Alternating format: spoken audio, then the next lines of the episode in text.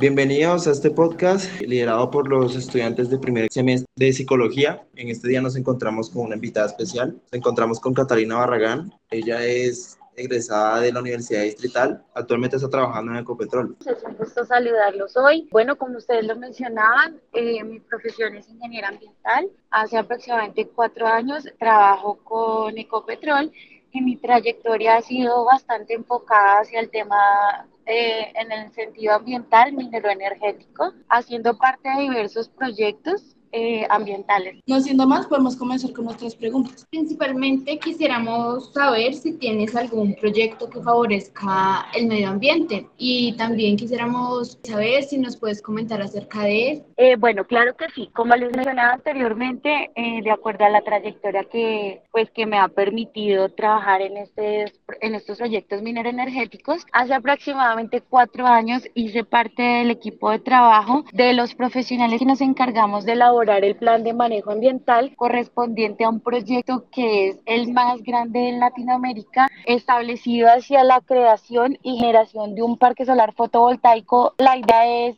eh, bueno, se generó como con un sentido, por supuesto, ambiental, pero sobre todo a nivel social, teniendo en cuenta que las personas de la región del Caribe, no sé si ustedes están enterados, eh, están, a ellos les presta servicio una compañía llamada Electrocaribe, esta compañía, pues la verdad, tiene unos pésimos servicios al cliente.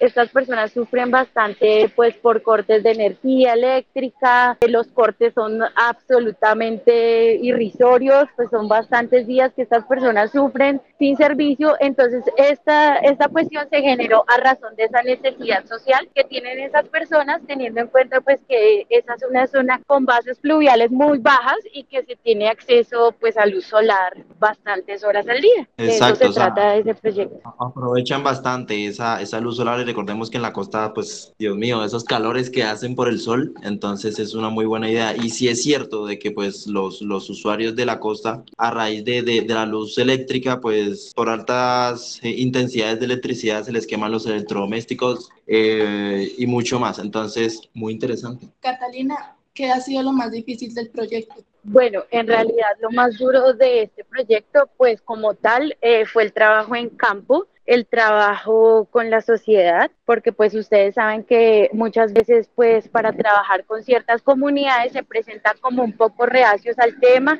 en el sentido que compañías como Ecopetrol no son muy bien vistas en algunas ocasiones por la comunidad, teniendo en cuenta pues que hacen la explotación de sus recursos naturales. Entonces, en el sentido social, fue la verdad un gran reto y adicionalmente a eso, pues la evaluación, las arduas jornadas que tuvimos que pasar en campo y bueno, como tal fue eso. eso para mí eh, siento que fue como, como lo más, pero bueno, sobre todo, sobre todo el llegar a la comunidad, pero por lo demás no, no tuvimos mayores inconvenientes.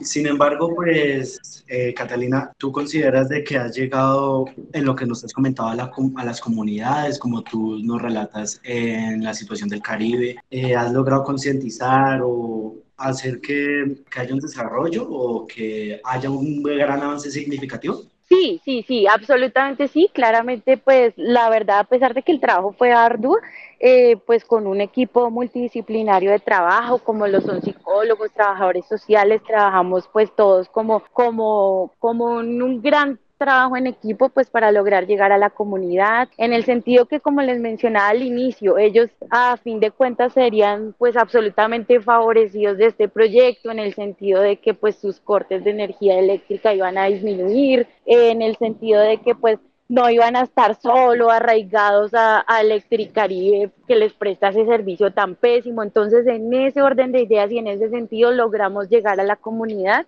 y pues la verdad fue un trabajo bastante interesante. Catalina, quisiéramos saber si a largo plazo tienen algún otro proyecto que beneficie como tal al medio ambiente o ayude a, la, a cumplir la meta de los ODS. Pues mira, como tal, este proyecto es como el más, el que más ha impactado en realidad pues de todos los que he tenido la oportunidad de trabajar, en el sentido pues que es el parque solar más grande de Latinoamérica y pues claramente estamos cumpliendo con los ODS en el sentido de que pues estamos asegurando una ah, energía asequible y no contaminante a la población, estamos eh, influyendo en el trabajo económico porque por supuesto la compañía también pues requirió de mano de obra pues para la construcción, instalación y demás temas de estos paneles solares. Entonces pues como tal voy más a este proyecto pues obviamente siempre que hay como una exploración, explotación de hidrocarburos se tiene que tener muy en cuenta el tema medioambiental para reparar un pues a gran medida pues los ah, grandes daños que hay a razón de estas explotaciones que pues tampoco lo podemos desconocer. Catalina, nosotros hemos estado viendo de que instituciones educativas,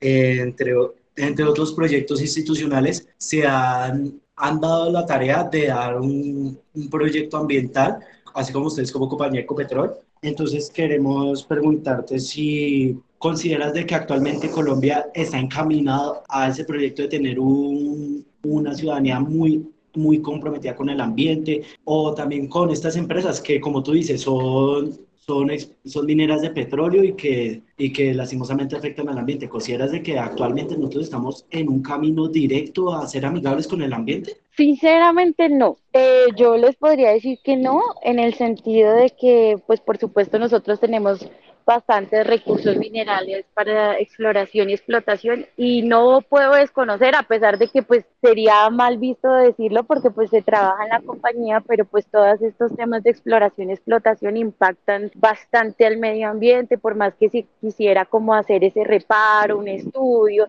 por más que se trabaje con la comunidad, por más que sea, yo pienso que el daño jamás se va a reparar y, y pues de verdad que eh, va un aumento y es muy complicado llegar a tener una línea recta de equilibrio en el medio ambiente y yo pienso que pues la, la respuesta en este caso sería no, por esas razones. Pero, pero se está haciendo como, como una disipación, o sea, no se arregla en sí todo el daño, ¿cierto? A ese en cierto sentido sí, Sí, sí, claramente sí, pero pues lo que te digo, lamentablemente jamás vamos a lograr eh, recuperar 100% pues tantos impactos. En realidad no, no les puedo mentir en ese sentido. ¿Y cómo crees tú que podemos llegar a concientizar a las personas del gran impacto que tienen sobre el medio ambiente? Pues en realidad yo pienso que todo empieza en casa, yo pienso que el ejemplo empieza en casa, nosotros podemos empezar con cosas muy mínimas, tales como separar en nuestra casa los residuos, tales como como ser un poco más amigables con el tema de, de, las basuras que vamos por la calle, el chicle que muchas veces pensamos que hay un chicle, no, no pasa absolutamente nada porque queda en la acera y pues en realidad esos son impactos muy grandes al medio ambiente que con mínimas acciones podemos contribuir un montón y no tenemos ni idea que eso está sucediendo, pero principalmente pienso que empieza por cada uno de nosotros y sobre todo por casa o a la pequeña infancia incluir esta conciencia ambiental desde temprana edad. Una pregunta, ¿cómo nosotros podríamos inculcar eso también en las instituciones, ya que conocemos de que varias instituciones ah, tienen proyectos ambientales, pero ¿consideras que la gran mayoría actualmente tienen esos proyectos ambientales? Yo considero que no, pues además que pienso que es un tema que más, o bueno, lo poco que he analizado, que los colegios o bueno, todos los centros educativos lo hacen más como por cumplir ciertas reglas que le piden a ellos. Pero si uno va a hacer un análisis o lo poco que he analizado y que he visto en algunas instituciones educativas que he tenido la oportunidad de estar, es que en realidad lo hacen como por un cumplimiento, más no por unas normas y unas reglas que deberían tener a diario. Yo veo que eso no se está cumpliendo a cabalidad. Cuestiona esto, ¿qué piensas tú de tener más zonas verdes eh, alrededor de trabajos o colegios o universidades? No, yo estoy absolutamente de acuerdo con eso. Sería bastante interesante, no solo por el sentido del cuidado del medio ambiente, sino que también en cierta parte eh, eso contribuye mucho como al estado de ánimo, como a tener un espacio de, para poder desconectarse de las horas laborales. Me parece muy provechoso porque pues sirve también como para que las personas puedan como hacer una siembra de algo. Bueno, pienso que sí sería bastante provechoso en todos los sentidos, no solo medioambiental, sino psicológico, para todos. Me parecería súper interesante que, pues, que se tuvieran más zonas verdes. Exacto, estamos de acuerdo en ese punto, Catalina, porque pues yo, yo tengo una amiga que trabaja en una zona industrial y recordemos que son industriales, solo industrias, ¿cierto? No hay ninguna zona verde por ahí. Entonces ella me dice que, que, es un poco como triste el hecho de que ella trabaje en la ventana y que solo tenga que ver ciudad, ciudad, ladrillo, cemento. Entonces, digamos que ella, e, ella es un claro ejemplo de que esto impacta también a nivel psicológico, el que no pueda ver ese verde de la naturaleza, ¿cierto? Sí, por lo menos yo hablo desde mi punto de vista personal y para mí sí es absolutamente importante tener un pequeño espacio verde. Disfruto de hecho mucho la, la naturaleza, pues, pues a razón de, del trabajo y de todo. A mí me parece súper importante este punto. Una pregunta más. ¿Qué piensas tú sobre el impacto del cambio climático últimamente? Digamos, acá en Bogotá hay demasiada lluvia, muchísimo helaje y hace unas pocas semanas estaba haciendo demasiado sol. Bueno, yo pienso que pues como ustedes ya lo saben, son fenómenos naturales que pues por supuesto, de hecho lo recuerdo perfectamente que cuando era bastante niña ya nos estaban advirtiendo de que esto iba a suceder y lamentablemente nosotros no tomamos las acciones a tiempo. Entonces pues a razón de esto, como ustedes están viendo y como tú lo mencionabas, por supuesto cambios de clima, pero así risorios, de hecho el frío que está haciendo en este momento no es habitual, eh, este clima, este frío, no sé si ustedes pues vivieron también ese movimiento telúrico tan fuerte que tuvimos el día viernes en la madrugada. Todos esos, todos esos son fenómenos pues obviamente que nos están avisando que las cosas no están bien y que no lo estamos haciendo bien, no estamos a conciencia, no estamos actuando